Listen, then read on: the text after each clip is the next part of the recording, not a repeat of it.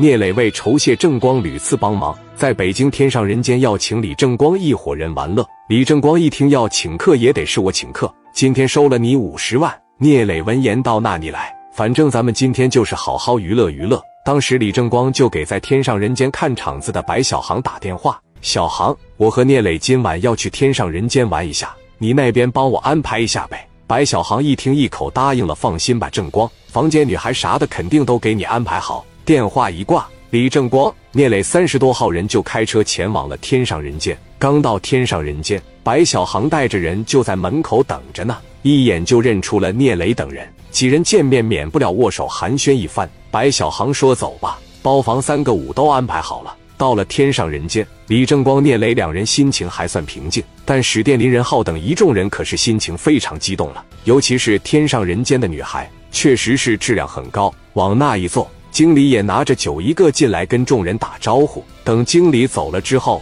聂磊就说了：“正光，咱俩一块唱首歌。”之后两人就研究唱什么歌，这才发现两人都喜欢《明月夜》，勾肩搭背的就开唱了。这时候会所外面来了一台劳斯莱斯，从车上下来一个叫董成的大老板。董成摆摆手，叫旁边的保镖赵小龙过来，询问是订的哪个包间。赵小龙恭敬回到三个酒包房，然后一行四五个老板。十几个保镖就前往了包房，天上人间的总经理也是连忙进包房来打招呼。董成看着总经理就说了：“让小燕过来。”当时总经理一下懵了，说：“董总，您今天要来也没提前打招呼。小燕现在在三个五出台呢，您看看要不换个别人？”董成这时候明显不太乐意，就说：“你明知道我喜欢小燕，怎么还老安排她给别人出台呢？”总经理想了想，就说：“要不董总，我给您叫点别的女孩。”您要是不喜欢，我再给您看看能不能把小燕调过来。董成点点头，就算是勉强同意了。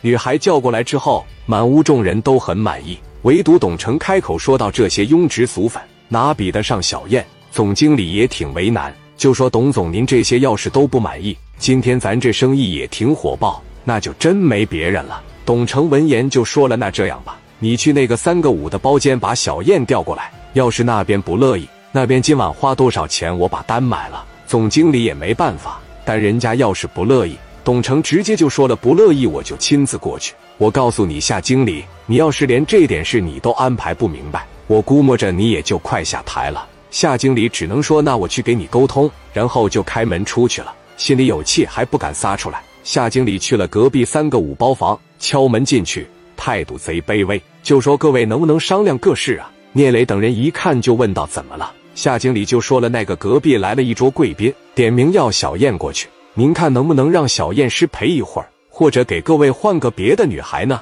我这边也是实在没办法。”聂磊一听这话，也不乐意了：“你这意思，我们不是贵宾呗？过来跟我要，我就得给，那我成啥了？”夏经理当时说：“我这边也是挺为难，要不您这边让小燕过去，您的账单那边就全结了。”这话一说完，聂磊更不乐意了：“谁呀？”他妈有两个臭钱跟我在这嘚瑟，想要女孩是吧？让他亲自过来，态度好点，没准我让他把这女孩领走。李正光当时也是站起来骂道：“这他妈是我的客人，上我这来要他妈什么人？滚犊子！”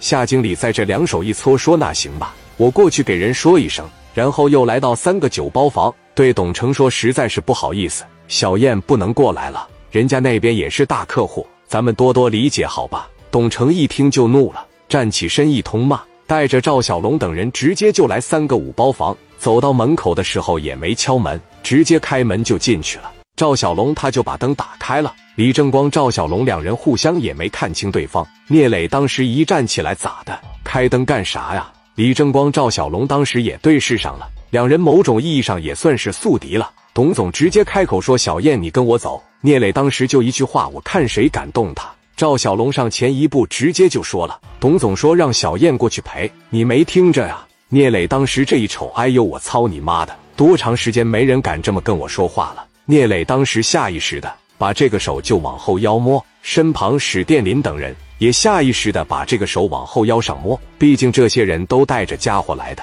聂磊开口说：“你再说一遍来。”结果万万没想到，聂磊他们还没把家伙拔出来呢，赵小龙一下就把家伙拔出来了。直接打开保险上膛了，指着聂磊等人大骂：“你聋了！